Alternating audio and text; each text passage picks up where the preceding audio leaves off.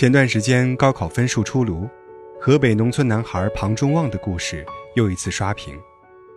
他在2017年的高考中取得了684分的好成绩，并成功通过清华大学的自强计划，获得60分加分，总计744分，夺得沧州市理科状元。而庞中旺的成功之所以让人觉得可贵，是因为在这位学霸男孩的背后，还有一个特殊的家庭。庞中旺的母亲因幼年患婴儿瘫，失去行动能力；庞中旺的父亲患有精神分裂症，需要家人寸步不离的照顾，而全家人的生计都靠年过七旬的爷爷奶奶来维持。庞中旺在小的时候就每天早早起床，打扫房间，烧水做饭，照顾妈妈的衣食住行。上小学时，一下课他就跑去捡碎铁片，积攒起来卖废品。给家里减轻负担。初中时，庞中旺的妈妈住院，他一边上课一边打零工，每天都去菜市场捡菜叶给妈妈做饭。即使在这样艰苦的生活环境下，庞中旺也并没有辜负父母的希望。家里墙壁上无数的奖状，见证了一位自强少年的成长。庞中旺不仅成绩优异，性格开朗，还特别孝顺。一有时间就陪在妈妈身边，离开家里去上高中时，他给妈妈写好了三十封信，让妈妈每天看一封，这样就不会觉得寂寞。庞中旺的故事被媒体报道后，引起了社会各界的广泛关注，很多人都向他伸出援手，可庞中旺却婉拒了大家的捐助。高考结束后，他找了两份家教工作。希望通过自己的努力挣到学费。听了庞中旺的故事，可能不少家长都会感到汗颜。他们为了给孩子腾出学习时间，常常什么都不让他们做，但往往越是这样，孩子越不懂得家长的苦心。与庞中旺的故事对比强烈的是另一则新闻：四十八岁的大卫是一名海归硕士，大学时毕业于同济大学。后在加拿大名校滑铁卢大学拿到了工程硕士学位，算是不折不扣的学霸了。这位学霸毕业后并没有投身工作，而是天天在家打游戏，靠啃老过活。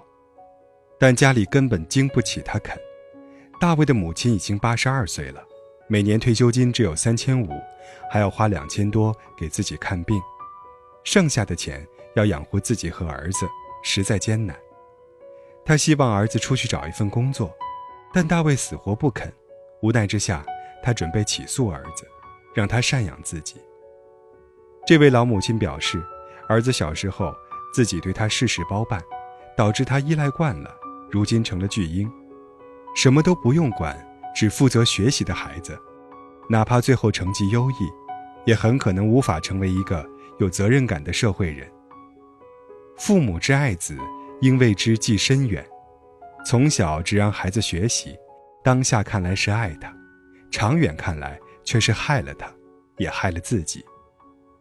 舅舅最近很头疼，因为十二岁的表妹似乎到了叛逆期，说什么都不听，考试成绩一路下滑，晚上假装坐在桌子前写作业，其实是在玩手机，每天下了课不直接回家，先跑到外面去玩两三个小时。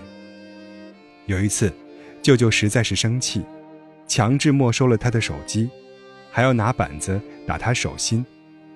表妹二话不说跑出去，深夜才回来，把舅舅吓坏了。舅舅把这事儿在家人群里一说，大家纷纷劝他不能打。现在最重要的不是成绩好不好，而是万一你打他，他跟着不三不四的人跑了怎么办？舅舅很心痛。他开着一家小超市，把表妹养大，做的是小本生意，每天天不亮就起来补货，深夜才关门。但他却从来不苦着表妹，一直以来对她的教育就是：你只要好好学习，别的事情爸妈不指望你干。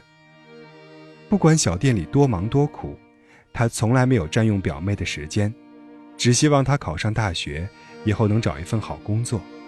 但是最近，舅舅的超市旁边，又开了一家更大更好的超市，导致自己的客户流失了一半多。舅舅舅妈正为生计发愁，而表妹上着各种烧钱的辅导班，却丝毫不懂事。因为爸妈帮他打理好了生活上的一切，他便不知道其中的辛苦。因为他需要做的事情只有学习，所以他觉得学习是最辛苦的。你只要好好学习，其他什么都不用管。这种理念，不知养出了多少不懂事的孩子。我不禁想起了自己小时候的经历。上小学之后，我妈每天要照顾一家老小的饮食起居。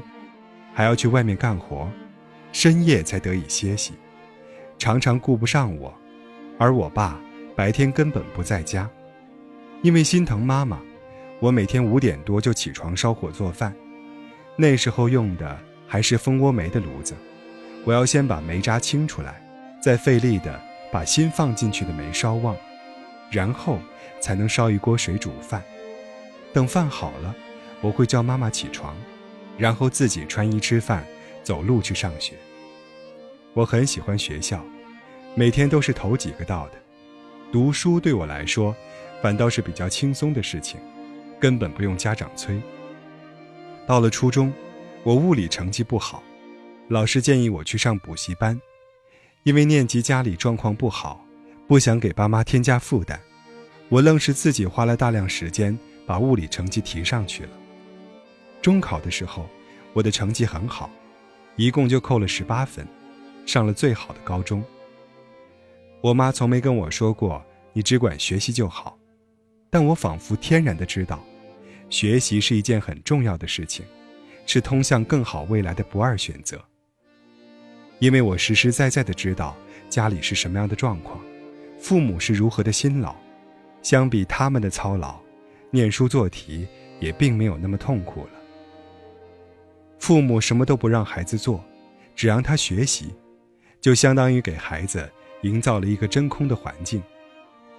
孩子不知道为什么自己要学习，学习的动力只因父母的催促，属于被动学习，而并非主动学习。